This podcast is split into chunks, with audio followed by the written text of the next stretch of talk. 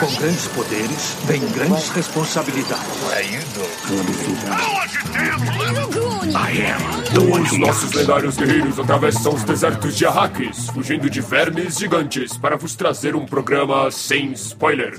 São eles, o parente próximo de Dr. Yue, Matheus o Japa. O próximo professor Xavier da Marvel tá neste Duna de agora, a gente só não sabe. O guerreiro trovador Guilherme Amarino. Nossa, esse é o Shura de Capricórnio. Nossa, mas você é o Shura de Capricórnio? Sim, eu sou o Shura de Capricórnio. E você? E o Furman, Gabriel Mendes. Então, Game of Thrones, na verdade, é o Duna medieval. Você está ouvindo Contemporama.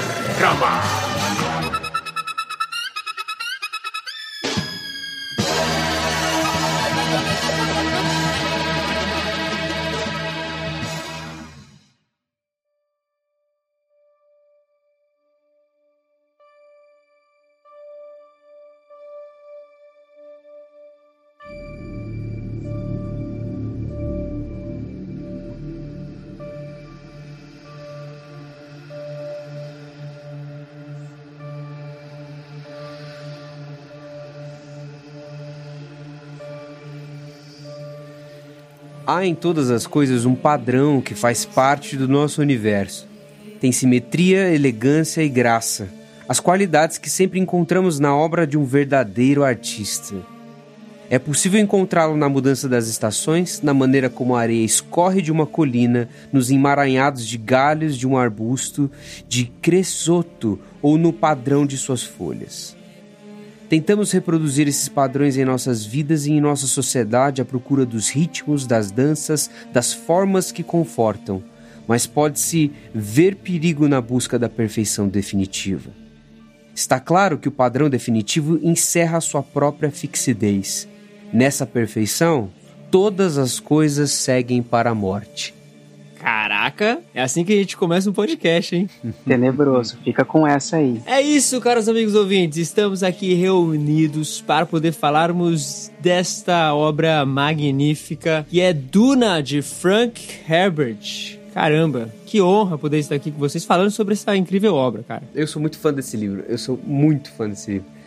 É, para mim, eu, eu tô num hype tremendo por causa desse filme que vai lançar desde o ano passado e fica retardando pra lançar. E é isso aí, vamos falar do Duna. É isso, gente. Eu vi o filme do David Lynch. um lado temos alguém que, tipo, já leu há muito tempo e está totalmente hypado, e temos alguém que só assistiu o filme. Quando você assistiu o filme? Você pode dizer quando você assistiu? Ontem.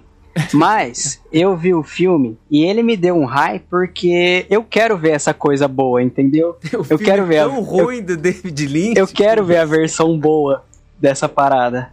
Você foi, ficou impressionado com o Sting no filme, vai, fala sério. Com o Sting, com o escudo, nossa, com o Barão. Aquele filme tem... Enfim, enfim, a gente já vai chegar lá. É, vamos Mas... chegar lá. Ai, não tem como, cara, esse filme é muito ruim. Vamos lá. Gui, faz pra gente então, sei que já é fã de longa data, uma pequena sinopse, um, um pequeno uma pequena introdução sobre o que é Duna. Bom, vamos lá. Duna. Duna é um livro de ficção científica escrito pelo nosso amigo Frank Herbert, o bom velhinho, o Papai Noel malévolo, aqui nascido em Tacoma, é, estado de Washington, ali, em 1920. E ele faleceu, infelizmente, em 1986. Uh, ah, muitas coisas de Duna aconteceram depois de 1986, né? Então, pelo menos ele, ele participou do filme magnânimo do David Lynch, pelo menos, pelo menos isso. Mas enfim, ele lança o, o livro dele, ele é um romancista e tudo mais, tem outros livros dele e tal, mas a obra magnânima, a opus, a, a grande obra dele é, é, o Duna, né? E o Duna foi publicado em 1965. Aí tem as sequências, né? Depois a gente fala mais sobre isso. O Duna é um livro de ficção científica com muito conteúdo político, muito conteúdo filosófico, acompanha aí uma família, você provavelmente já viu o trailer de Duna, já viu que tem lá o filho mais novo, tem o pai, tem a mãe, aí tem alguns guardas reais, então é todo aquele romance espacial, aquela ópera é, espacial que lembra, tem um quê de Star Wars, porque certamente Duna como obra ficcional chegou aí para influenciar tudo que veio depois dele. Então, muito do que a gente tem como ficção científica e viagens espaciais, né, são contaminados pelo conteúdo do Duna, tá?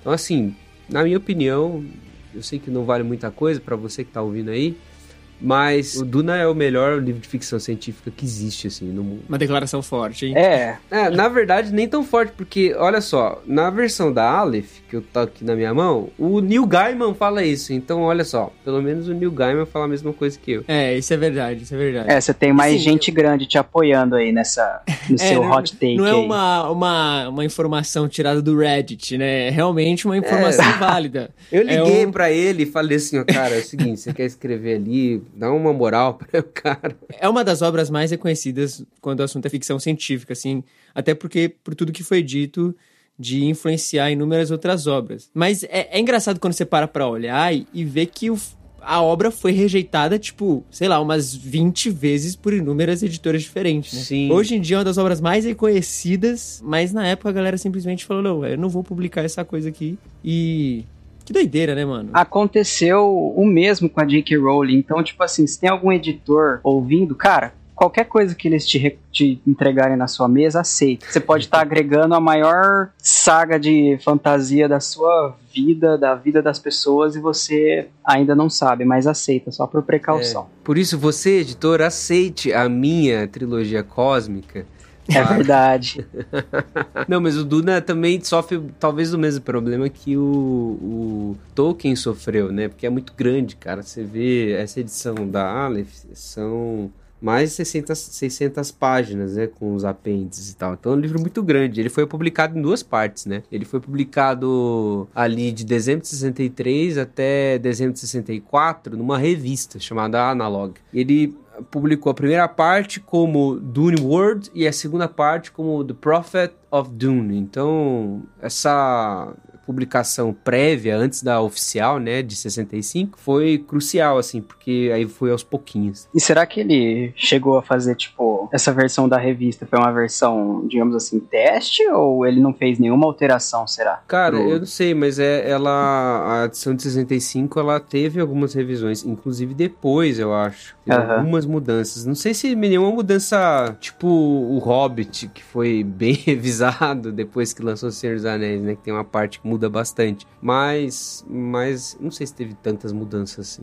É, eu tava vendo um cara comentando, e teve essa, essa divisão aí do, do livro em duas partes, ah, justamente porque na época não era muito comum um livro tão grande assim ser, ser publicado, né? Geralmente as ficções científicas eram livros mais curtos, historinhas mais fechadinhas ali em si mesmo, e o cara chega com um livro, putz, gigantesco, né? Parrudo, Porque né? o primeiro livro, é- ele é, é muita coisa. Não é à toa que o filme que vai sair agora não vai nem passar pelo livro todo, vai só pegar ali. O autor do The Witcher, que também era um repórter, um jornalista, os primeiros livros. Eu não vou tentar falar o nome do cara porque é realmente maldade, mas. Ele começou publicando The Witcher em jornal também. Contos de jornal. É, e que é uma coisa comum. É o seguinte, a gente tá falando de ficção científica e tal, talvez é importante pra dar um contexto pra Duna, que é o seguinte, a ficção científica, ela nasce por meio de magazines, assim. Você tem... é, eu tô aqui na minha mão uma, uma magazine que era do meu pai, que eu furtei do meu pai, que é uma magazine do Isaac Asimov. E aí você tem ah, contos, assim, de vários outros autores que fazem parte da, de um time que publicava contos pequenos. E os contos eram, assim, contos mesmo. Então, um conto tem o quê? É, 5, 10 mil palavras, assim, não é, não é nada muito grande. Então vai dar umas 10, 15 páginas, 20 páginas. Um conto, conto quando muito grande, umas 60 páginas. Então são histórias mais rápidas, histórias que têm fundo filosófico, histórias que têm um fundo de reflexão ali com, com relação ao progresso do futuro, etc, etc. Mas é, são histórias curtas. O Duna vem numa levada, tem outros livros também que vêm junto, mas ah, ele vem numa de ser uma história bem mais graúda e de construir para si um universo e um contexto muito maior do que só um conto curto, né? Sem dúvida. Acho que talvez em escala a importância do Tolkien para fantasia e do Frank para pro sci-fi mais tecnológico, igual a gente, igual é com Duna, É... O equivalente, né? É, o, o, Tolkien, ele tem uma construção de universo muito importante dentro da fantasia, né? E aí, comparado ao Tolkien, na área da ficção científica, nessa literatura de ficção científica, é o Frank Herbert, se for, for pensar assim. Talvez é uma comparação justa. É, não é à toa que os dois, se bobear, são,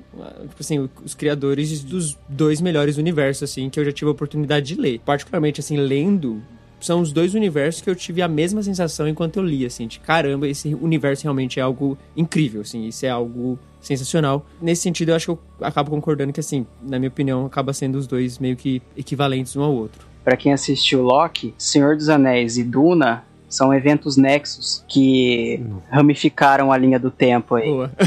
Criaram dois caminhos aí diferentes e igualmente fantásticos. É uma coisa importante sobre o Duna. Muitas vezes a gente acha assim, não, mas é só um livro e tudo mais. Nossa, um livro mó grande. É só um, eu vou, vou entrar. Não, na verdade são seis livros, tá?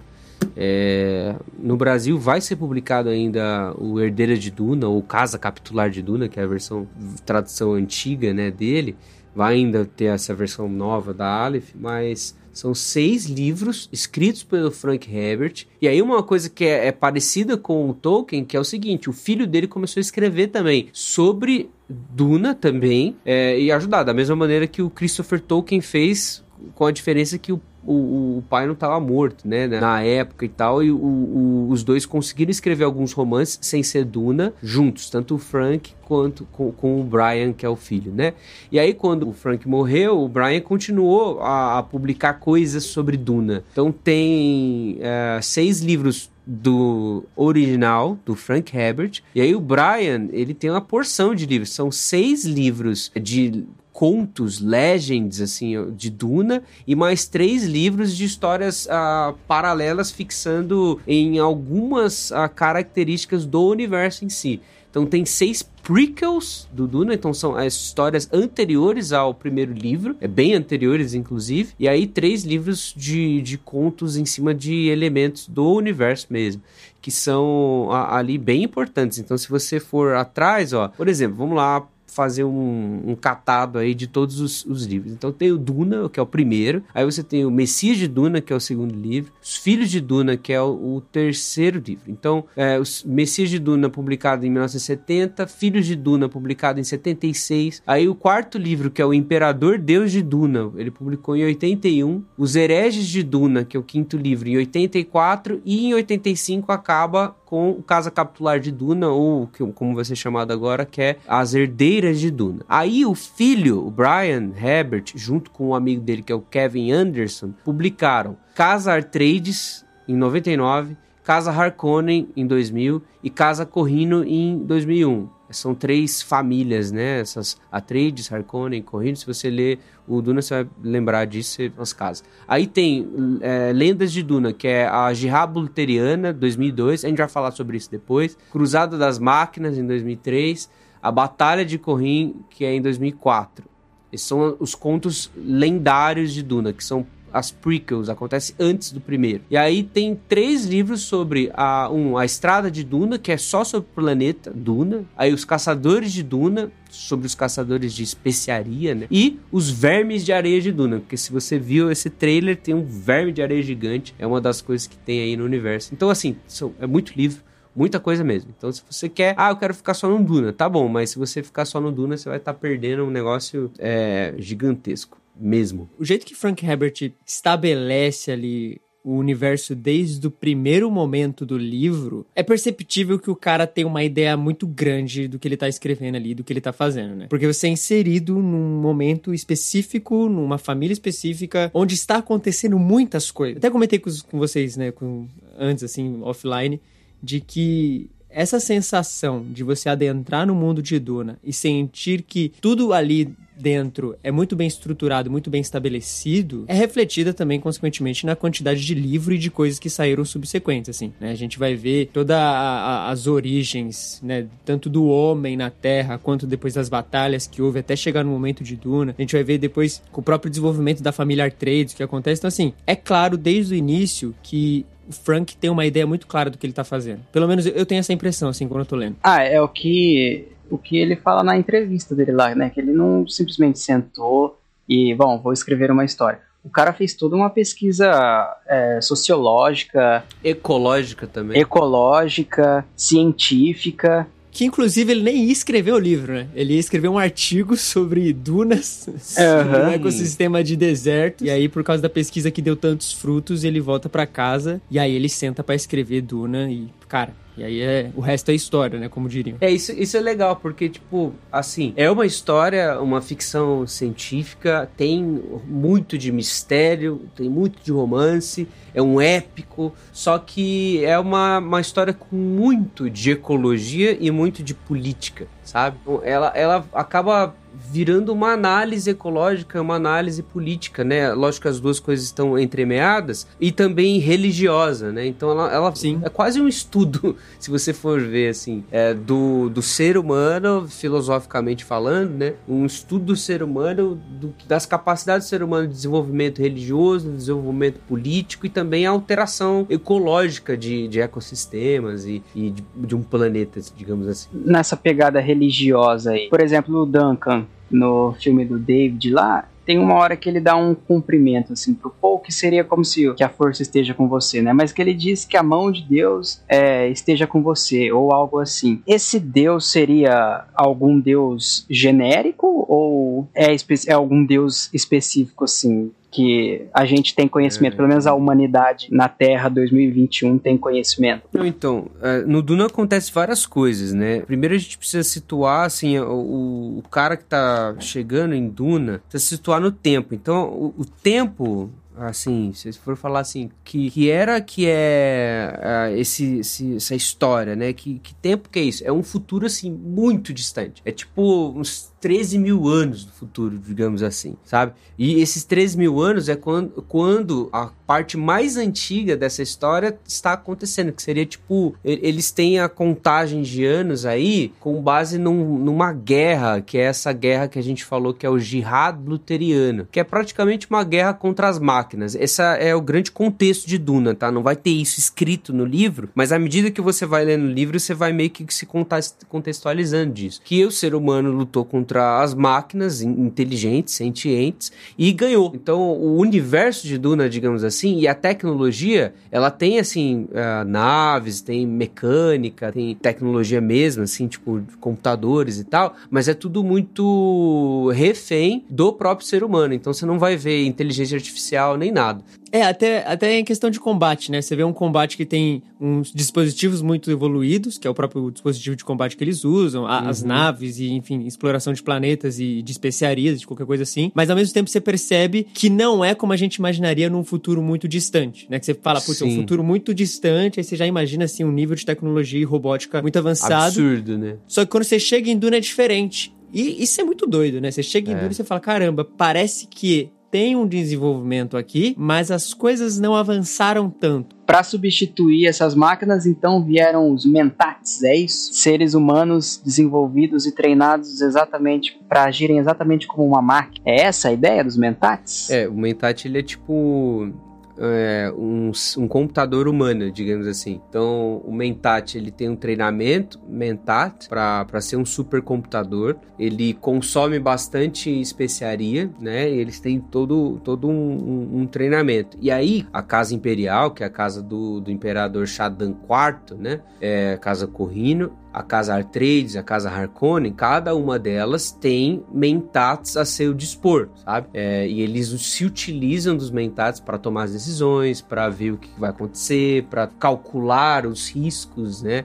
De, de ir para algum lugar, de fazer alguma coisa. Então, os mentats vão servindo essas casas. ah, nobres do, do universo de Duna para serem ser os conselheiros assim digamos assim São os, os droids humanos. Quase isso né Mas o, o engraçado é que muita ficção científica vai por esse caminho do progresso da humanidade em desenvolver tecnologia até chegar a um ponto em que a tecnologia é tão inteligente que ela começa a criar uma consciência e aí a humanidade é extinta, as máquinas venceram, acabou aí. O legal de Duna é que a história acontece ou começa oficialmente depois que deu errado, não é? E as máquinas perderam nesse universo. É uma versão interessante assim do do esperado. É, é bem diferente do esperado. E tudo acontece muito ligado a duas coisas importantes. Primeiro, a organiza organizações comerciais, a organizações políticas e organizações religiosas. Está tudo entremeado. Então, o, o jihad luteriano, quando a, a humanidade ganha das máquinas, eles descobrem o que? O uso de uma especiaria e eles é, replicam essa especiaria para tornar o ser humano diferente, mais capacitado, mais iluminado, assim, digamos assim, é tanto mais inteligente quanto capaz de, de ser um condutor para as viagens interplanetárias, né? Então você tem ali a construção de um negócio que é a guilda de, de transportes, né? Space Guild, a guilda espacial. E essa guilda é, ela consome essa especiaria e a gente já vai vai explicar o planeta Duna, você vai perceber que é, Duna é cheio desse negócio de especiaria. Depois a gente fala mais disso. Mas a guilda espacial, ela tem essa especiaria eles usam isso, isso dá força para eles tanto uh, explorar o universo, viajar e etc. Ao mesmo tempo, você tem um governo ali colocado, que é o, o, Império, né? E aí esse Império comanda todas as outras casas, os planetas se organizam em famílias, etc. E junto de tudo isso, talvez é que você tinha perguntado, que era a própria religião. Existe dentro do universo de Duna, isso o Frank Herbert, assim, é, é um fundo no livro, assim, que é fantástico. Existe uma Bíblia católica de Orange que é tipo um, um texto religioso produzido é, de maneira ecumênica. Então é como se fosse todas as religiões da humanidade até então, todas juntas, todas ah, misturadas uma nas outras, desde as religiões mais antigas até as religiões mais novas, assim. Então você tem esse contexto ecumênico de religião que também está entremeado com a política e está controlando todas as coisas é, ali em parceria, tanto com o Império quanto com a própria guilda espacial. É, nessa Bíblia aí que tem a especificação de que máquinas inteligentes não podem ser digamos assim, cultivadas, né? Por... Sim, é tipo um mandamento. É, um mandamento.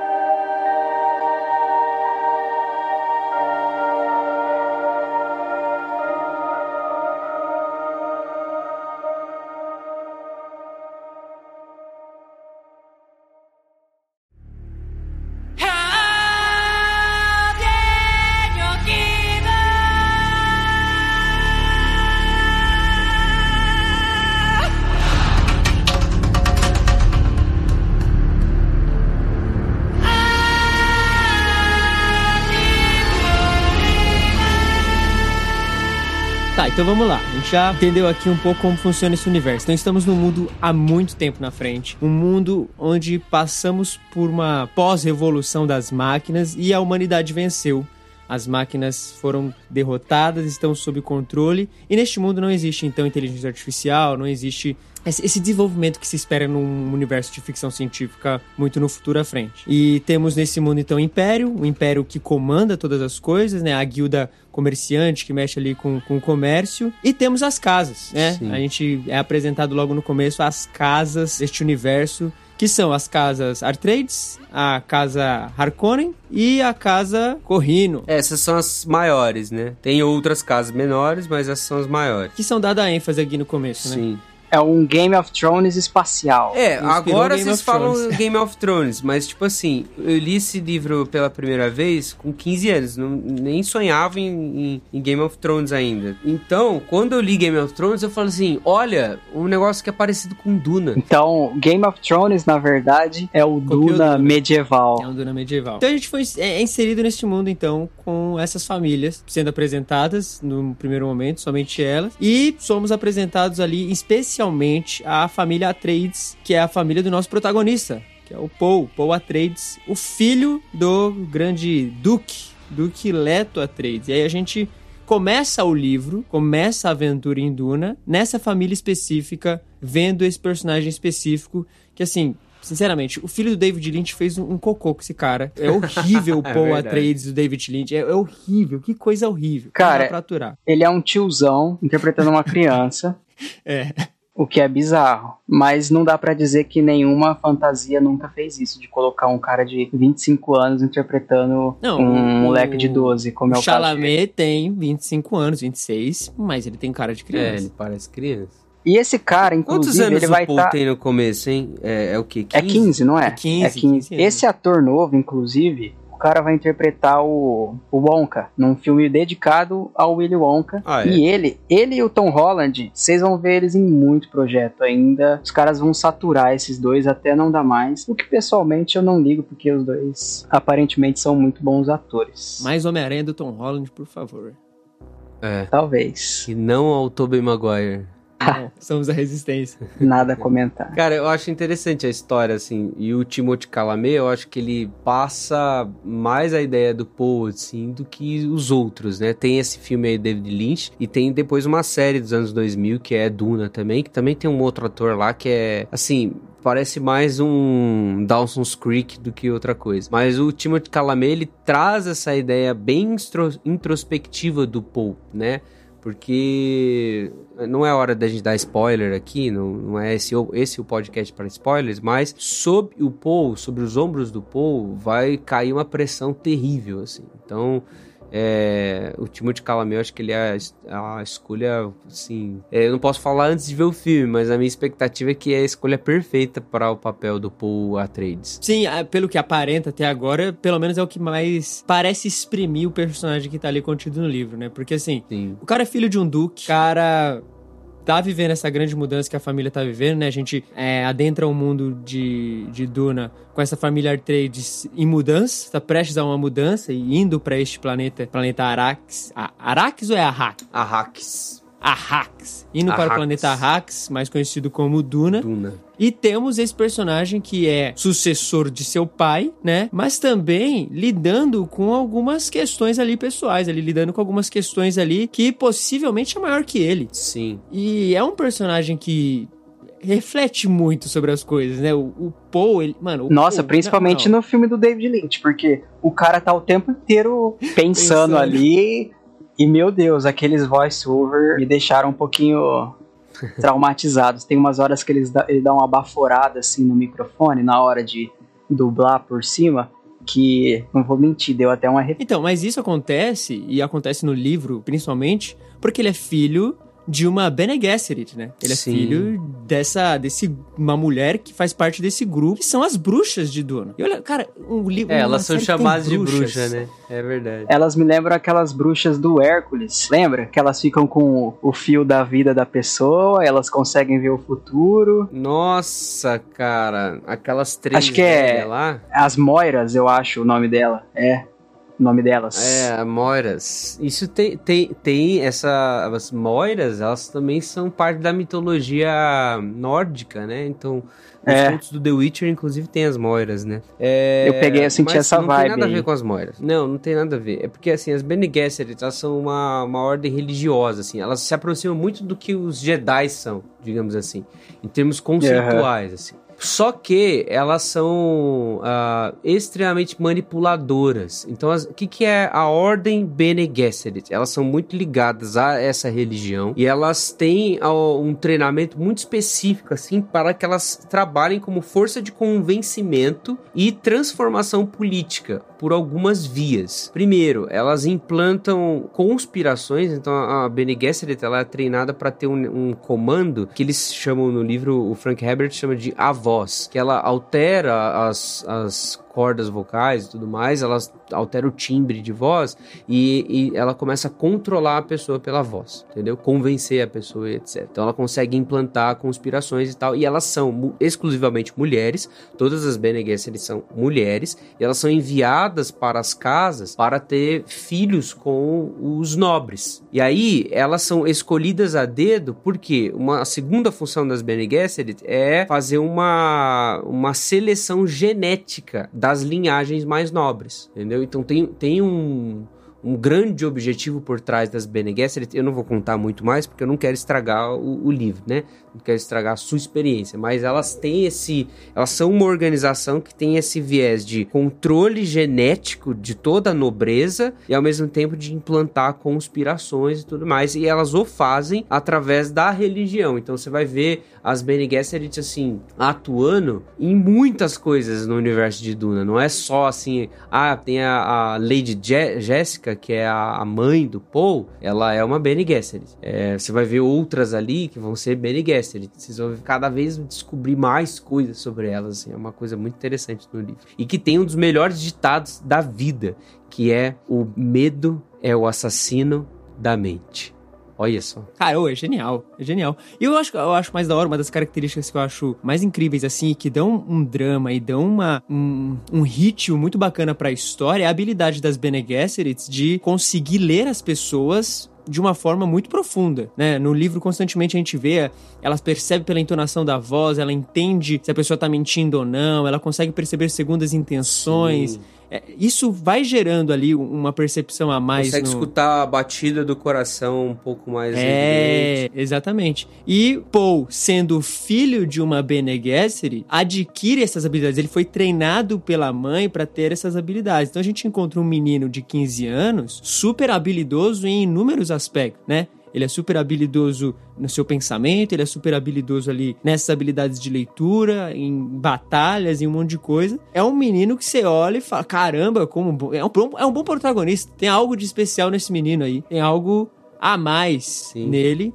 E, obviamente, né, a gente vai desenvolvendo ali pelo livro essas habilidades. Mas, ô Gui, as Bene Gesserits, cara, isso é uma impressão que eu tive, assim. Elas estão por trás da história, então, desde o começo, né? Se eu não me engano, elas existem até um pouquinho antes da grande revolução ali do, do jihad bluteriano. Sim mas elas estão permeando por todos os grandes acontecimentos aí que acontecem no universo. Porque assim, as Bene Gesserit, elas têm uma, um objetivo gigantesco que é por isso que elas ficam cruzando, digamos assim, as suas a, mulheres Bene Gesserit com os nobres das diferentes casas, fazendo linhagens, entremeando as linhagens e tal, porque elas estão atrás de um produto final esse produto final é um homem Bene Gesserit. É, as, as Bene Gesserit, essas bruxas Bene Gesserit, como são chamadas assim pejorativamente no, no livro, elas têm um treinamento que elas, elas tomam tipo um álcool de especiaria. E ela então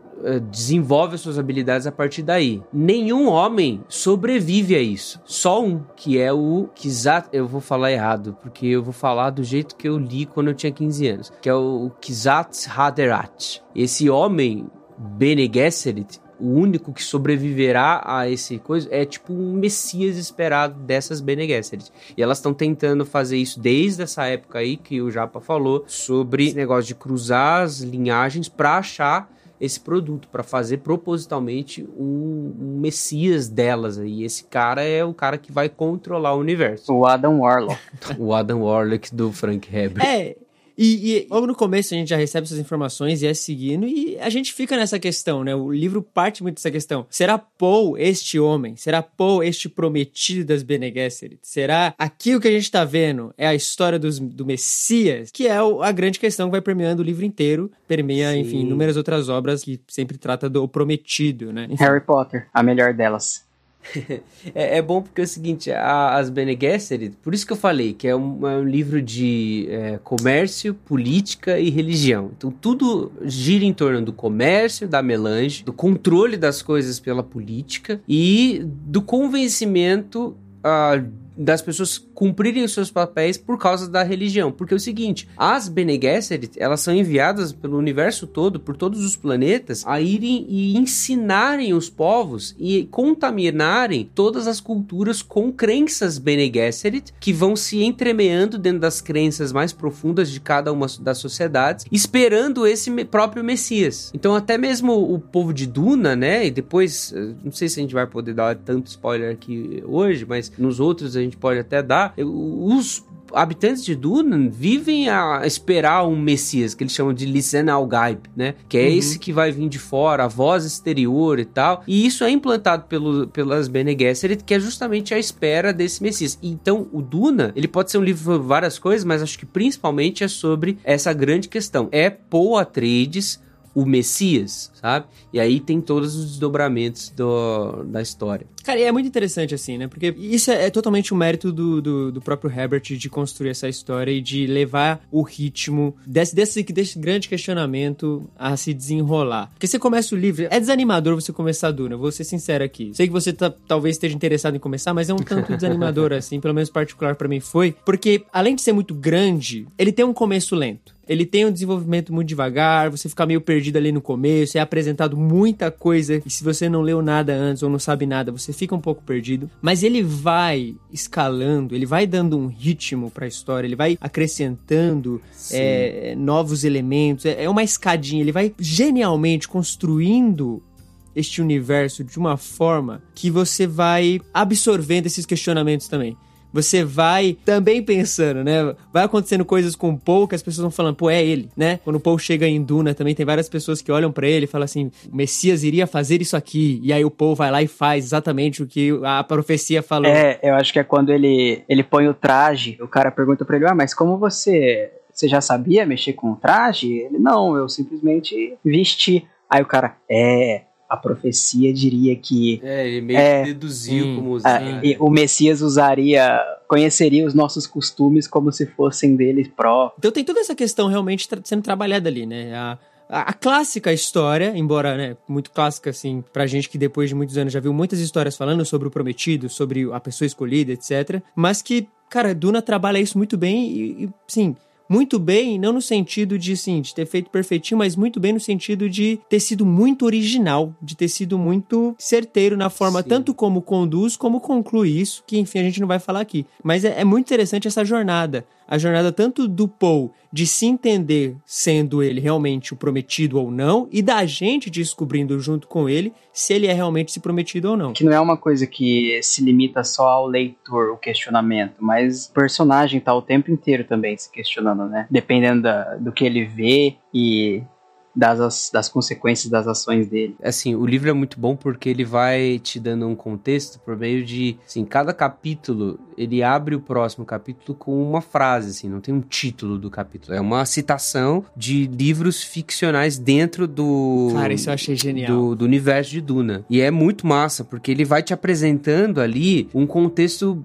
tremendo do, da história Sim. por meio de citações de livro que você fica com maior vontade de ler. Por exemplo, tem esse excerto de frases reunidas do Moadib que é da Princesa Irulan. Aí, ó, o conceito de progresso age como um mecanismo protetor para nos resguardar dos horrores do futuro. Cara, você fala assim mesmo, o que, que é isso? O que vai acontecer aqui? O que, que é isso e tal? E é isso, porque é essa jornada pessoal do Paul em Será que eu sou o Messias? E também dos que estão ao redor dele, né? A sua própria mãe, a sua família, todos os que vão encontrando com ele, é, ficam nesse, nesse questionamento, mas também você vê as implicações é, políticas disso, as implicações comerciais uhum. disso, inclusive as implicações ecológicas disso, porque um, um dos elementos assim mais fantásticos de tudo é que a Duna é uma história extremamente completa, tem tudo assim, porque você vai desde do, da minuciosidade de uma vida familiar até a alteração ecológica de um planeta. Porque Duna é um deserto. E tem todas as questões de ser um deserto e ter a, a, a, a melange ali, que seria a especiaria. E especiaria é isso que a gente já falou, né? Que tem ali em Duna, que é justamente o que faz de Duna ser um planeta é, muito Desejado. importante pro, pro universo, né? É, porque a especiaria é tipo um petróleo, tipo que faz as coisas rolarem, né? Em vários momentos de Duna é dito assim: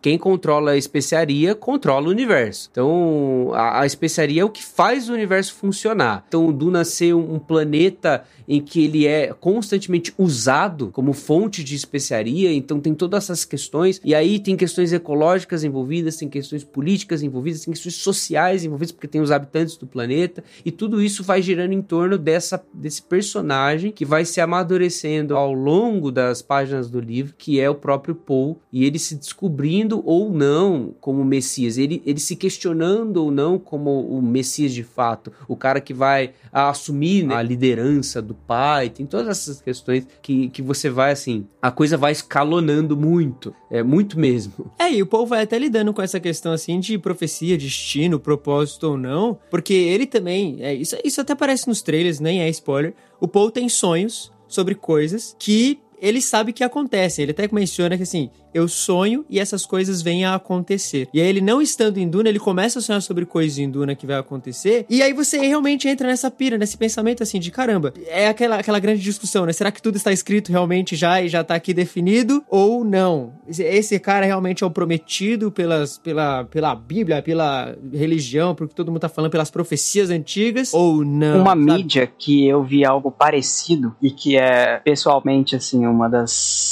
das dos meus jogos favoritos é Skyrim, que você já começa numa terra desolada, numa província desolada. Você é um cara que está sendo levado preso por seja lá qual for o motivo. É um RPG, você inventa.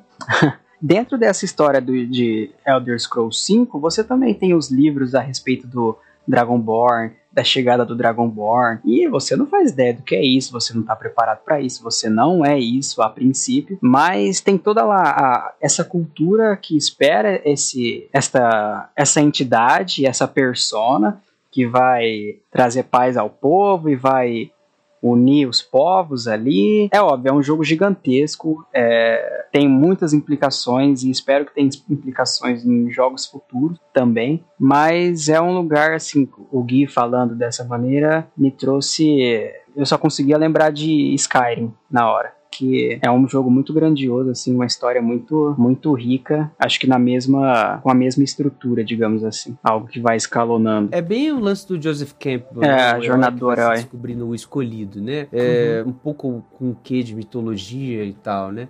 É bem jornada do herói isso, mas, mas o lance mitológico é, é muito clássico nos elementos de jogo, porque você se identifica com ele, né? É, é uma, um artifício narrativo de quem tá escrevendo muito bom, porque você começa a entrar no personagem do Paul, quer você goste do jeito que o Paul resolve as coisas ou não, você começa a ter os mesmos dilemas que ele, porque inevitavelmente esses dilemas são os nossos dilemas. Ah, será que eu tenho que realmente fazer isso ou aquilo? Talvez não seja é, comandar uh, uma jihad contra as máquinas, talvez não seja ser o Dragonborn, ou talvez não seja é, ser o, o, o Dragoncast tem a questão do, do Luminary, né? Talvez você não é o Luminary que vai vai extinguir as forças do, do Dark Lord e tal, mas é, você com certeza tem outras coisas que passam por dilemas parecidos numa escala é, bem menos fantasiosa. E essa, esses dilemas do Paul são dilemas assim, tipo, cara, será que eu posso mesmo fazer isso? Será que eu sou capaz? Será que eu não vou surtar quando conseguir?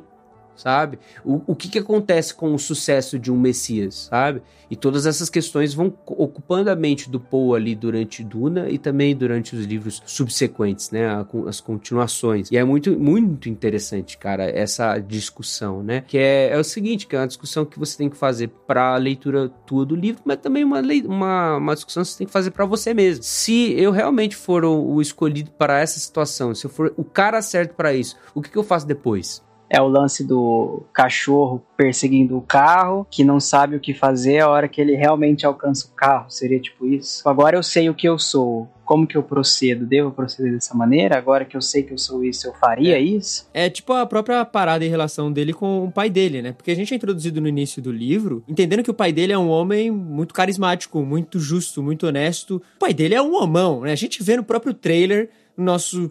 Aquele cara é um homem. A gente quer que ele seja o nosso pai. E o Paul tem essa imagem do pai dele também. E o pai dele, a família dele, sendo representado pelo pai, foi enviada para aquele planeta, para cuidar daquele planeta, para realizar uma tarefa. E Paul se olha no momento de falar: caramba, é o meu pai. Né? Ele é esse homem, mas e eu? Né? Eu, pelo menos na minha leitura, eu acabo fazendo isso aí. Meu pai é isso aqui, mas meu pai é o Duque Leto Atreides, este homem incrível. E eu. Tanto que tem até uma das citações que a Irulan faz no início de um capítulo, que eu até citei pros meninos. Eu não lembro exatamente como ela fala, mas ela vai dizer algo como que ah, um menino sim. se torna homem quando ele descobre que o seu pai, ele é falho. Cara, isso é, é, exprime muito do que o Paul tá sentindo ali. Sempre teve a imagem do pai dele como esse homem imbatível, invencível, esse esse homem. Mas ele chega no momento em que a, a vida bate, né? A vida acontece e você vai olhar e falar: caramba, e aí? Paul lidando com essas questões é, é, muito interessante. Paul lidando com esses dilemas de ser filho de um duque, filho de uma Bene Gesserit, num planeta que meu, tem umas condições muito extremas, muito diferentes do que ele jamais viveu. Ele tendo que, no auge dos seus 15 anos, tomar uma decisão e, e, agilizar, fazer as coisas acontecerem. Você gera aquele nível de identificação de caramba, né, mano? O Paul, ele não, não tava num, numa situação muito confortável. E eu acho que perceber, assim, seguindo o conselho aí, acho que perceber o seu pai ou a sua figura paterna ou o seu responsável como alguém tão falho e humano como você, o filho, o aprendiz, acho que te livra de, de muita pressão, assim. É, você uhum. pode sair da sombra do seu pai finalmente e você não tem que viver com aquela pressão de que eu tenho que seguir o legado do meu pai, que foi o homem perfeito, sem mácula. É, tem gente aí que tem não tem o privilégio, graças a Deus, de ter essa imagem quebrada, assim, é, do pai ou da mãe. Mas quando você vê que as famílias, seus, seus responsáveis ali, têm os seus probleminhas também, acho que livra você de muita barra pesada. Sim, e, e, pelo que parece pelo trailer do filme, é bem provável dessa relação de pai e filho ser bem desenvolvida, né? Porque tem até aquela cena no trailer que Paul chega pro pai perguntando: pois se eu não conseguir ser isso aqui que eu tenho que ser, se eu não conseguir chegar neste lugar que eu tenho que chegar. E aí, né, o Oscar Isaac, é o Oscar Isaac, né, o nome dele? É, é o Oscar Isaac. Bonitão, incrível daquele jeito, só fala, não, mas você já é, você já é isso. Então é, é muito essa, realmente, essa, essa busca pela identidade, essa compreensão da identidade, melhor dizendo, de quem Paul é e de quem ele vai se tornar. Inclusive, no, no filme do David Lynch, a, a, as melhores cenas para mim foram as cenas de diálogo entre o Paul e o Duke. É, muito bom. É, tem uma cena que eles conversam numa área exterior, assim, que, que é bem legal. É a, a, a melhor coisa do filme, assim, para mim. Com é, o pai né? e o filho. que não foi escrito pelo David Lynch, foi escrito pelo Frank Herbert. Tinha que ser, né? Pois é. As melhores coisas do filme do cara são as coisas que ele não escreveu. Oh, é, eu achei duas citações da Princesa Irulan aqui. Achei duas citações dela dentro daqueles introduções do capítulo, né? Tem uma que é legal, cara, que é o seguinte, ó, é aí que vemos um homem enrendado pelo destino, um vulgo solitário que teve sua luz obscurecida pela glória do filho. Ela falando do Duque Leto. Ainda assim, uhum. há de se perguntar o que é o filho se não uma extensão do pai. E aí, em uma outra, aquela que o, o Japa falou, ela fala o seguinte: provavelmente não existe epifania mais terrível do que o instante em que descobrimos que o nosso pai é um homem de carne e osso. Nossa. É, é toda essa discussão aí do Paul, né? Ele tem uma expectativa para cumprir e aí ele que, peraí, qual é essa expectativa? Quem é meu pai? Então, além do autoconhecimento, é um próprio conhecimento da sua família, das coisas que ele não enxergava antes, né? É, entre a admiração e a decepção. Nossa, é realmente. Cara, isso que eu acho assim, mais genial do Frank Herbert, porque é, é o que ele fala também em todas as entrevistas, que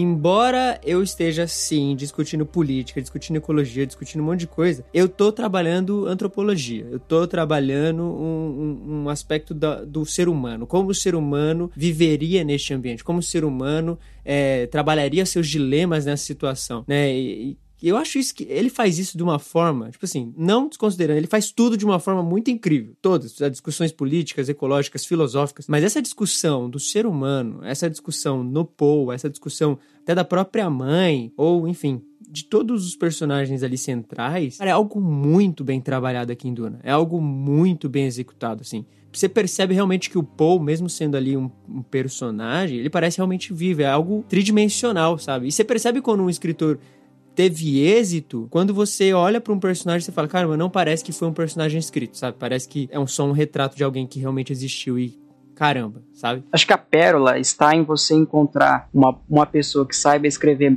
bem como, e como um ser humano é, agiria em uma situação inimaginável por nós, assim, colocar pessoas com, entre aspas comuns, seres humanos, em situações que a gente não passa na vida real por exemplo, tendo que decidir entre uhum. o destino do universo, ou no caso de super-herói, é, levar o dinheiro de maneira honesta para casa, ou tirar vantagem do poder que tem e roubar um banco, ficar milionário da Sim. noite pro dia.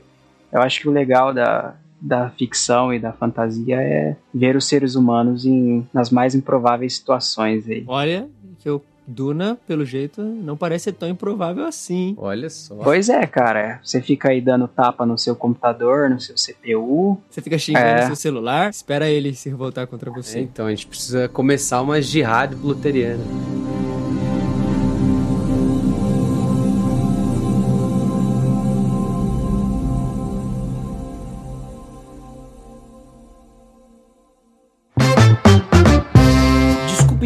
Essa sua experiência grandiosa ouvindo esse episódio para te fazer uma propaganda do Plano Mar do Clube Ictus. Plano Mar significa mistério, aventura e romance todos os meses na sua casa, um grande livro de literatura, um conto, um romance, um livro de ficção científica, de fantasia. Entre em novos mundos assinando o Plano Mar do Clube Ictus, ictus.com.br barra clube, Ictus com CH, Assina e com certeza você vai ter a sua imaginação captada capturada por esses grandes clássicos antigos e contemporâneos da literatura fantástica, ficcional e dos grandes mistérios, das grandes aventuras e dos belíssimos romances que existem na nossa literatura.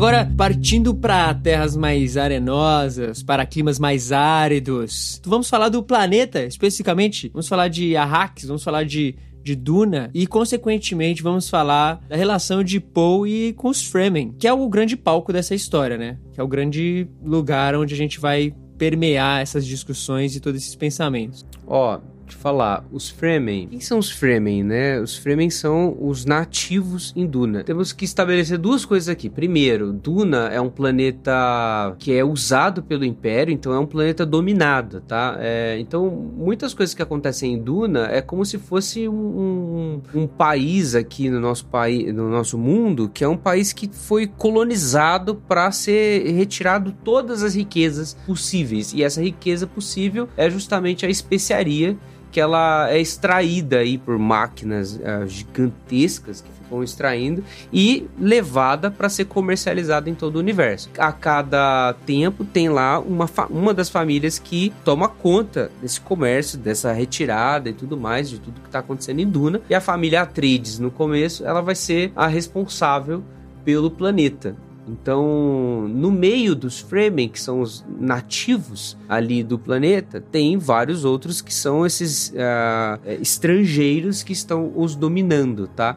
Então aí você já tem uma tensão primária que é o, o, próprio dilema do, do colono e do colonizador. Tipo, uhum. é, você tem lá o colonizador e você tem o, o, nativo do planeta que está ali sofrendo e tudo mais. Então, os Fremen, eles são essa, essa, essa etnia, essa, essa nação que vive tendo que se esconder, que vive é, de milícia, é, batalhando ali pela sua própria a, força. Vive na a... borda, né, do pai do, do, do, planeta. Exatamente. Eles têm as capitais, assim, na, na no, do Duna, né, tanto que a Hakina é a principal capital ali. Os Fremen, eles vivem escondidos no deserto, né, então, uhum. como o Duna é um planeta totalmente desértico, você tem poucas cidades no, no planeta e as cidades ali são todas protegidas das das tempestades de areia e etc. E os Fremen, eles são essa, essa a gente, o povo que consegue lidar com todas as, as dificuldades que tem no deserto e tudo mais. Então, é uma tensão interessante de você ver. Eu não sei se foi proposital ou não, mas os Fremen são muito parecidos com o povo árabe, né? Sim. Eu acho que é basicamente uma grande referência. Principalmente os né? nomes, de eu acho. Sim. E, e, toda a questão de, de um país que vem de fora ou uma, uma, um outro grupo que vem e te oprime só para poder retirar de você algo precioso que você tem para toda a humanidade e precisa urgentemente tirar, é muito uma definição aí, sei lá, do tio Sam com, com os povos árabes, né? Até o, o Muad'Dib, que é o nome que Paul vai puxar para ele, tem uma, uma similaridade com o nome de um deus árabe, etc. Então acho que tá totalmente ligado ali no, na, na cabeça do Frank. Mas acho que, acho que praticamente toda história de ficção que tem algum povo da areia, sempre, os caras sempre vão ser o equivalente ao, aos árabes aqui. Ou então o povo que vaga pelo deserto, assim, procurando um lar. Final Fantasy X tem também. E, foi, foi, muito boa a construção do, do Frank Herbert, porque ele construiu toda uma sociedade e todo um ecossistema para isso. Então não é só a questão é. do deserto, não é só a questão dos Fremen, é toda a interação uhum. dos Fremen com o deserto, com a especiaria, porque é o seguinte, tem um detalhe que a gente não comentou ainda, é que o, o tudo, as comidas, as coisas que eles consomem, água, é, tecnologia, tudo tem especiaria, tudo, tudo mesmo. Então, a, a no, no planeta a Hax, em Duna, você come as coisas com muito mais especiaria do que o comum, do que o usual no, no universo. Só que isso tem um efeito colateral muito particular ali, que é deixar o seu olho azul do jeito que a especiaria é azul, entendeu? Então, os habitantes de Fremen, inclusive esses estrangeiros, ao longo do tempo, eles vão ficando com as bordas dos olhos uh, azuis também. Então, é dito, né, que fica um azul sobre azul o seu olho, né? Então, é, isso altera, inclusive, a, a, a pessoa que está ali é, vivendo. E além disso, você tem, que é para mim uma das coisas melhores assim do livro, a presença dos vermes de areia, né? Que é esse bicho mitológico que é terrível aí em Duna. É, é e que os massa, próprios Fremen os, os, os, adoram como os deuses, né? Reverenciam e tem aquela essa mitologia em volta dos vermes ali. Sim. E isso que é muito louco também, a religião dos Fremens e todo o misticismo criado ali na mente desse povo que fica à beira das areias ali. É, cara, é muito da hora. Sério, os Fremen pra mim foi os personagens assim, que eu mais achei da hora de todos, por vários motivos. Um deles sendo a religião e outro deles sendo o traje estilador, que é uma das coisas mais, tipo assim, caraca, é isso é muito da hora, sabe? Isso é muito bem feito, é, é muito massa. O Bear Grylls ia gostar de um desse no, a prova de tudo lá. Seria bom. Não, é que esse negócio do traje destilador é um negócio que é, que é o baque que os Atreides sofrem quando eles vão para Duna. O que acontece? Os Atreides eles são de um planeta chamado Caladan. Caladan é um planeta tropical, com muita água, com muitas plantas, jardins, etc. E Duna é um planeta totalmente desértico que não tem água. Inclusive, água é um grande problema em Duna. Por isso, existe esse traje estilador. Que que, que é o traje estilador? É um, um macacão com uma tecnologia ali de reaproveitar toda a água que sai do seu corpo. Então, o seu suor, as suas fezes, o seu xixi, é, saliva, tudo. tudo, tudo. E aí ele destila essa água e você pode beber. Ele transforma toda essa água, extrai toda essa água para virar uma água potável. Então você pode reaproveitar ela. Por quê? Porque você não pode perder água nesse, nesse planeta. Perder água é você morrer. Água em Arrakis é vida. Então é incrível você ver como isso altera todo o comportamento que você tem com tudo que, que vai acontecer, até com o jeito que você vai correr, andar, etc. E inclusive usar o traje estilador, até mesmo a própria, as próprias relações humanas entre os Fremen. Porque, por exemplo, raramente você vê um Fremen chorando, uhum. entendeu? É, é, é, um negócio extremamente importante para um Fremen chorar. Porque quando o Fremen chora, ele está dando a sua vida para algo, porque ele tá derramando. Ele tá dispersando disper... água. Né? Exatamente. É, e isso se manifesta de muitas maneiras, né, cara? Você percebe também em um momento assim específico. Eu lembro quando eu tava lendo isso, isso me pegou assim de um jeito incrível, que é quando alguém morre no deserto, os Fremens têm uma reação perante a morte daquela pessoa muito grande assim, porque é água né? Alguém morreu. Bom, então isso aqui é água para a gente poder reaproveitar. Então tem uma reverência do corpo, um agradecimento do corpo. Então essa falta de água molda este povo a ter uma cultura muito específica, ter uma cultura, uma religião, um pensamento, uma forma de agir naquele lugar ali muito específica e que é muito da hora, é muito bacana, né? Tanto a questão dos vermes de areia que atacam ali, né? Acabam, se manifestam ali, aparecem no deserto quando ouvem algum barulho, eles são atraídos por barulho. Então, geralmente, os Fremens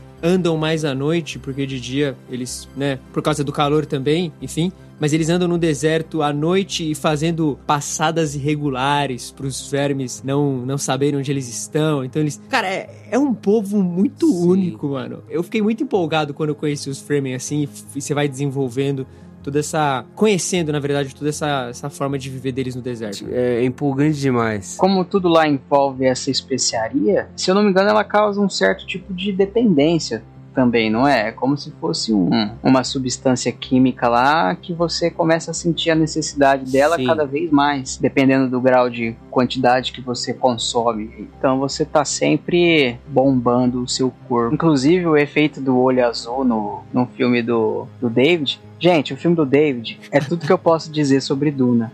Mas esse efeito de, do olho azul no filme do David Lynch, olha, parabéns. O cara gastou uma- um total de um centavo pra fazer esse efeito. Cara, é terrível, é terrível. E ficou uma bosta. Ficou né? muito ruim. É, é crueldade você comparar com filmes de hoje, ó. Mas você comparando com filmes que saíram antes de Duna, é assim, cara, é muita. Cara, é, é um filme de, de 84, mano. Sabe? Mas, mano, Você- não, então, você olha assim, é um filme de 84, e quando você olha pra Star Wars, que é de 77, saca? Você percebe que Star Wars tem suas limitações, tem todos os seus defeitinhos ali, comparando com hoje. Mas, mano, ainda assim, o- Duna de 84 é muito mal feito. Teve vários problemas, né? Se a gente for discutir só sobre o filme, teve vários problemas. Teve a parada do estúdio cortar a versão do diretor, teve um monte de coisa assim. Mas ainda assim, tem muita coisa ali que é tipo, caramba, mano, isso aqui é uma falta de respeito com, com quem tá assistindo. ah, Então, É, eu, eu li lá que parece que a grana acabou, os caras não queriam dar mais, queriam um filme limitado ali de duas horas e pouco, e o diretor ficou extremamente pistola com isso daí, né? Tanto é que na versão estendida ele nem autorizou usarem o nome dele como direção. Aí eles, usa- eles usaram aquele pseudônimo para diretor quando não quer ser creditado ou não pode ser creditado que é o Alan Smith. Então, se você vai, você vê lá na versão estendida, nem, nem tem o nome do cara. Bizarro. Vocês estão falando do Duna lá de, de 84, né? Realmente é um rolê de, de orçamento, assim, porque a, a minissérie de 2000, ela é um pouco melhor é, nesse aspecto do olho, porque acho que eles conseguiram fazer. Eu tô curioso pra ver mesmo o olho no, no filme do Denis Villeneuve, porque no livro, esse, esse lance da especiaria com, com relação ao olho é, é azul sobre azul. Dá, dá a parecer que é tipo, não, não dá pra ver nada do olho a não ser É azul. somente azul, né? Não tem pupila, não tem, é só azul no livro. É, e é um negócio te- terrível, né? Você ver alguém sem pupila, né? É um negócio meio terror, assim. Então eu tô curioso pra ver isso, assim, pra ver o- como que... É, pelo que mostraram no, no trailer, vai ser só uma layer. É, parecia uma lente, mas talvez Então, eles é, mudem então, isso. Só que aí- melhor, mais bem feita, né? Mas aí é que eu não sei, porque pode ser que apareceu mais, mais alguém do que o Paul Atreides no trailer. A Zendaya. lembro. Com azul, né? Ah, todo o, povo Fremen apareceu Ah, com... o. Stilgar também apareceu um pouco. É verdade.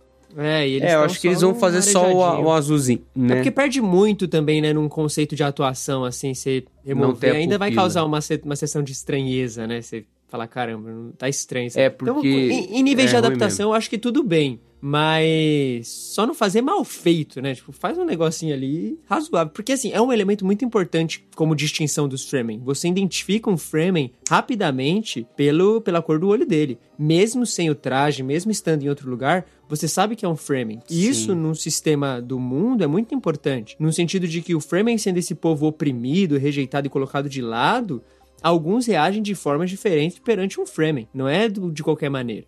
É, então é um um elemento... preconceito, né? Sim, sim. Então é um elemento que precisa ser preservado e adaptado à maneira que o filme permitir pra melhor contar essa história e a gente curtir. Mas assim, não é, fazer mal feito aí também, né?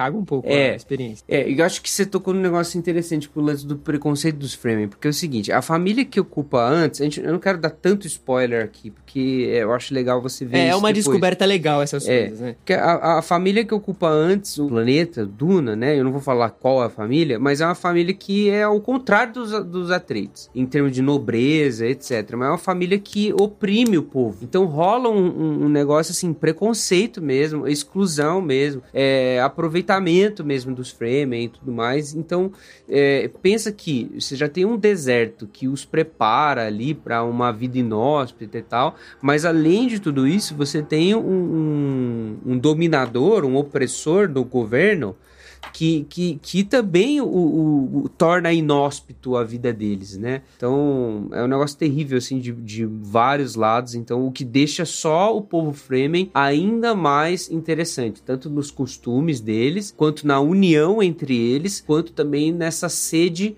messiânica que eles têm. Sim. A gente falou do Paul Atreides que sofre com esse negócio do Messias, esse complexo de Messias, mas o povo Fremen, e talvez seja o casamento perfeito, aí o livro fica muito bom, também sofre com, uma, com esse, esse negócio de clamar por um libertador, etc. É, e a libertação não é nem especificamente do deserto, né? Assim, porque o deserto ele é um ambiente hostil e muito ruim. Mas para os Fremen, não. É, porque, porque eles os Fremen sobrevivem muito é. bem ali. Eles, é, aquele é o ecossistema dele. A relação deles com o deserto e com aquele lugar é incrível. Mas é realmente contra esse povo opressor que os discrimina e os escraviza e faz uma outra. Que, aliás, esses caras que oprimem, eles são horríveis. Assim, ou raça ruim. É um negócio assim. Eu acho isso muito doido, assim, né? Na, nessa descrição do, dessa família é um negócio assim muito muito pesado que esse povo faz. Sim. E eu espero que né, no filme do, do Lynch isso seja retratado de uma forma bem bem visceral mesmo, porque é um negócio muito muito pesado para ser feito. É, e os e... atores são bons pelo menos para isso. Sim, né? sim, pelo menos para isso são bons. Do Lynch não, né? Do Dennis Villeneuve. É, do, é, do falei Lynch, né? Misericórdia, repreendido. Nossa, o do é Lynch do,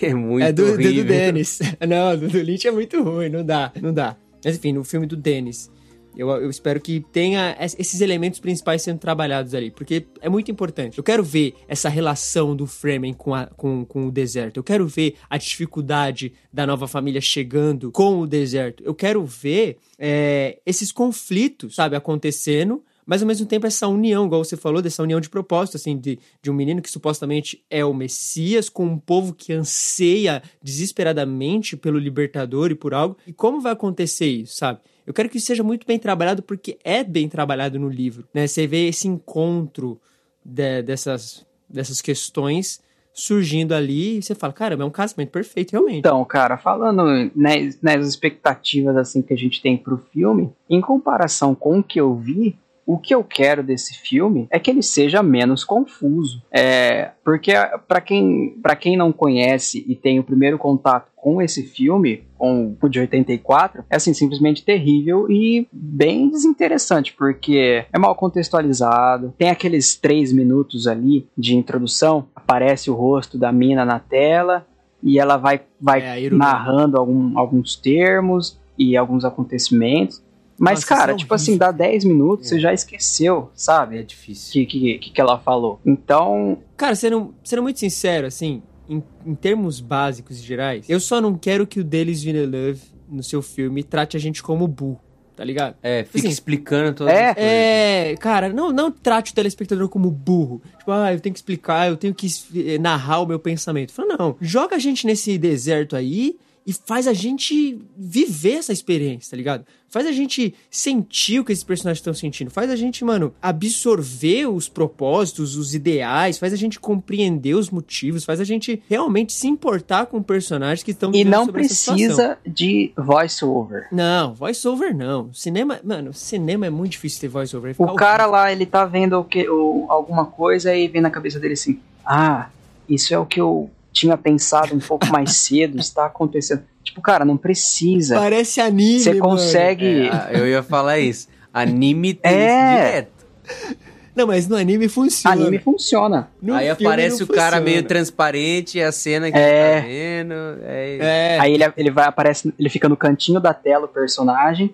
E aí a cabeça dele, o que tá passando na cabeça dele, fica aí no, no macro da tela. Nossa, isso é muito ruim. Mas, assim, eu acho que uma pessoa que. Eu não acho que trate o espectador como burro, mas que tem essa mania de explicar tudo que tá acontecendo é o Christopher Nolan. E eu acho que não precisa disso. Realmente, eu acho que ele pode deixar o, o espectador ter sua própria expectativa e, eventualmente, ter a expectativa é, cumprida, né? O que você achou que ia acontecer realmente aconteceu ou não. Sem precisar ficar falando, tipo, este é o sonho, este é o meu sonho que se realizou. Este é um sonho cumprido. Quando personagens são muito bem escritos, quando o universo são muito bem construídos, enfim, é, os lugares são bem ambientados, você não precisa disso, sabe? Você não precisa dessa, dessa descrição.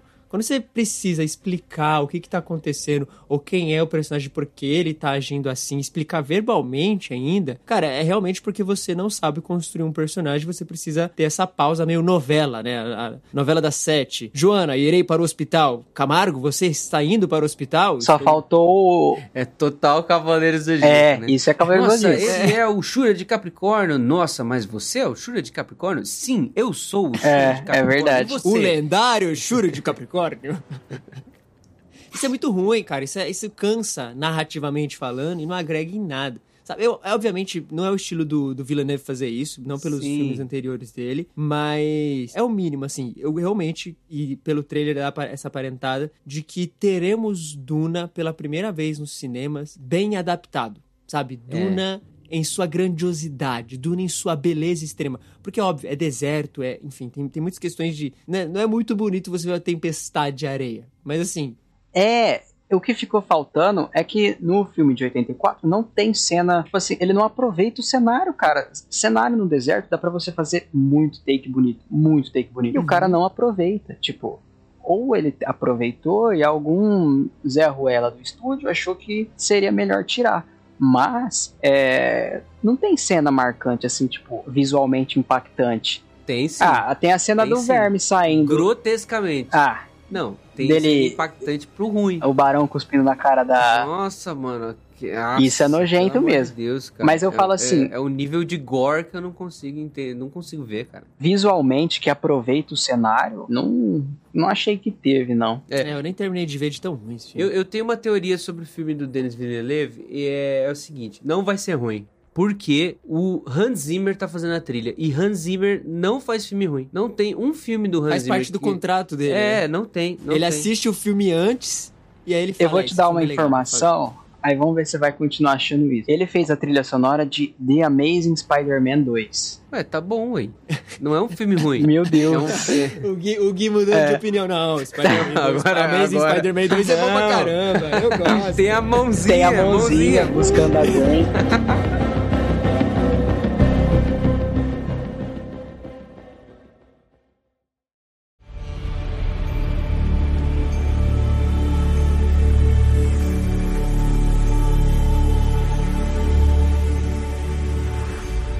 assim, a gente vai ter o filme agora, mas entendendo mais do universo e fazendo uma expectativa aqui pro futuro, vocês acham que se esse filme for realmente bom, vender bem e ser, tipo, realmente um sucesso que merece ser, porque Duna é essa obra grandiosa, conforme a gente tem mostrado aqui, vocês acham que vai ter um desenvolvimento subsequente? Tipo assim, uma abertura maior pra ter mais coisas nos cinemas ou séries em O Duna? Dunaverso. Ah, cara, eu acho que o mínimo é ele acabar a história do primeiro livro. Porque claramente o filme não vai até o final do primeiro livro. Então eu acho que o mínimo é pelo menos concluir a história do, do primeiro. Aí, depois eu acho difícil continuar.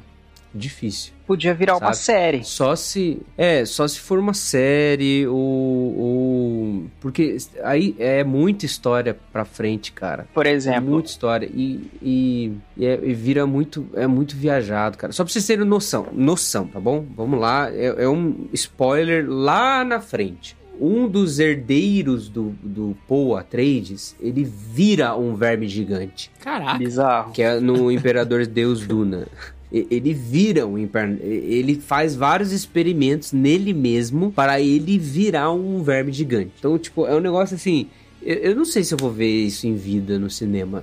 Na moral, não sei se a galera vai ter estômago Cara, pra ver um negócio podia desse. virar um anime, então. Não, É, um anime seria mais tem que fácil. virar uma É, seria série. muito Ó, louco se a virasse um Legendary tá. Os caras correndo pelo deserto, aquela música meio pop punk tocando Nossa. no fundo.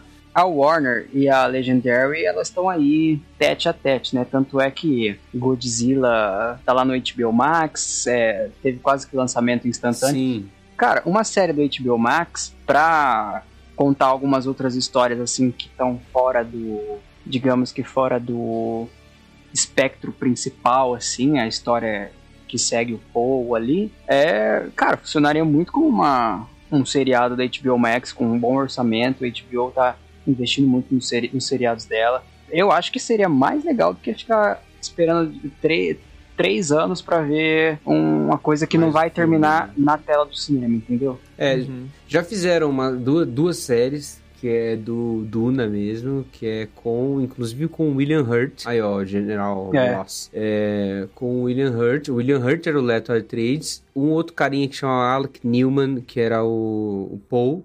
Não tem outro, não tem o resto do, do negócio não é ninguém famoso assim. Mas enfim, é uma minissérie, fizeram do Duna. E aí tem o filho de Duna, que é o terceiro livro. E eles fizeram também. E quem faz um dos filhos do Paul é o James McAvoy. Nossa, Cara, o Sr. Túminos. Pois é.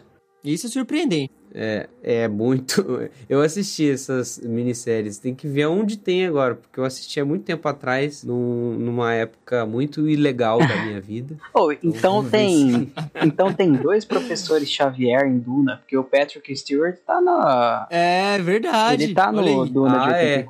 84. No do Lynch. É. O próximo, o próximo professor Xavier da Marvel tá neste Duna de agora, a gente só não sabe. Só Anota. não sabe qual é. É, Pode que já, já ver. presta atenção, É. vai vendo presta aqui quem vê tem qual que potencial. fica melhor careca Isso aí. e vai Bruce ser ele, mano. Ó, galera, fica a dica. Contemporânea também é você prever os atores futuros e você fazer as apostas aí melhor pra Hollywood, pra você entrar no Sporting Bet Hollywood e conseguir. Link na descrição. Eu tenho, eu tenho boas apostas pra esse final de ano. Não, Gabriel, Nossa. não.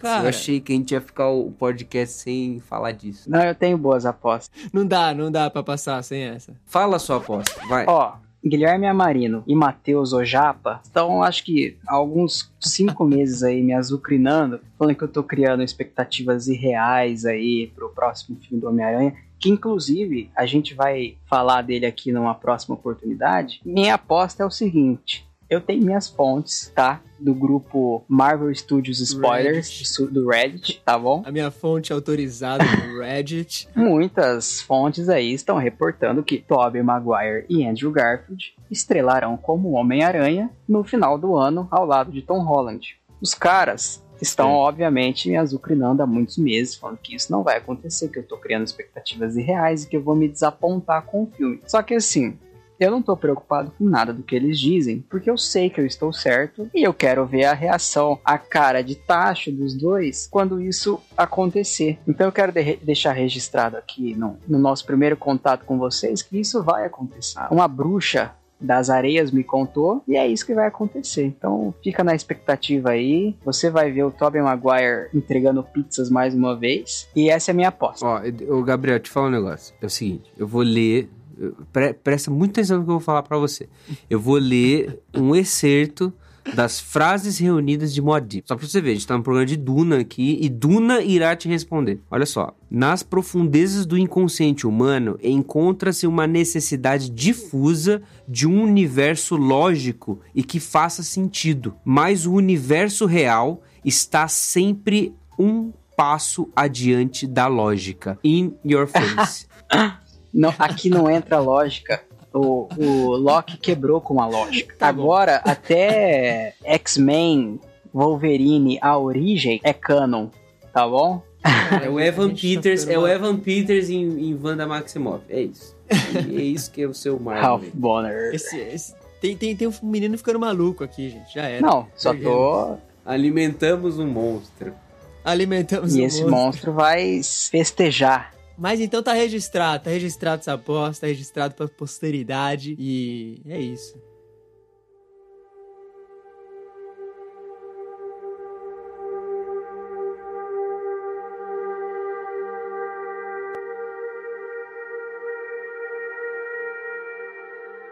E voltando pra Duna, definitivamente Duna será um dos melhores filmes do ano, cara, sem dúvidas. Ah, vai. Não, com certeza vai. E outra, tô falando o seguinte, é uma aposta genuína assim mesmo. Uma- não, não uma aposta dessas daí que o Gabriel faz. é uma aposta mesmo. Oscar do próximo ano, Duna vai levar uma pancada. Vai levar Vai, trilha vai. sonora, vai levar mixagem, vai levar. Todos os técnicos vai levar. Vai levar a direção, Ó. talvez vai levar de roteiro adaptado. Figurino, Com vocês certeza. podem ter certeza. Não teve muito. Figurino, Não tem muito certeza. filme expressivo esse ano na questão de figurino excêntrico ou muito ousado. Eu acho que pode levar assim com facilidade. Trilha sonora. Não, e com Hans Zimmer. dependendo, dependendo do personagem e da atuação do Chalamet aí, uma indicação acho que vai. Ganhar eu Não, e a Zendaya também. Eu acho que a Zendaya... Nossa, a Zendaya é Zendaya em incrível. a Zendaya, Fleabag, ela tá na eu ascensão, sou fã assim. da Zendaya, nó. Desde que ela desde trabalhava que ela na fazia Disney. no ritmo. É, Não, e é bom que tenham bons filmes de ficção científica, porque ficção científica é o seguinte, é, é um, um dilema, né? Porque ficção científica você tem livros muito bons desde muito tempo atrás, né? Sim. Então, década de 70, assim, muito filme de, de ficção, muito livro de ficção científica, década de 60. Só que filmes e séries é bem sempre muito fraco, assim, sempre muito É porque fraco. gira em torno da É. viagem espacial e fica nisso, né? Isso. Aí você tem Star Trek, que dominou ficção científica, você tem, lógico, Bar- Battlestar Galactica, você tem um monte de outras séries que é sempre, tipo, uma história bem sobre o espaço, naves e viagens interestelares. Agora, aventura, né? é sempre, é sempre aventura. Agora, como Duna, que é um negócio mais expandido, assim, que a gente tá mais acostumado a ver na fantasia, que a gente viu no Game of Thrones, por exemplo, é, que vai ver na série do, do, do Senhor dos Anéis da Amazon, que, que vê no, no The Witcher e tal. é, a gente não tem isso, né? Não tem. Talvez vai ter, vai ter a série da, do Fundação do Asimov, né? Então talvez a gente vai ver alguma coisa. Então vamos ver. Ô, sabe o que daria um bom filme, assim, um filme completinho, da hora, um único filme? O Fim da Eternidade, cara. Daria, daria. E um baita filme. Putz, daria um filme incrível. Assim, Inclusive, um eu vou filme. ler agora um pouco depois no, no tablet aí, porque eu, eu peguei o nossa, livro. um dia a gente puder falar de O Fim da Eternidade, caraca. esse Ó, você, é- você que nos ouve, gosta de ficção científica e gosta de livros de ficção científica e quer que a gente faça podcast de, de livros de ficção científica, você dá a sua opinião aí e a gente faz. Ó, pedido. Mande um e-mail para contato@contemporama.com.br.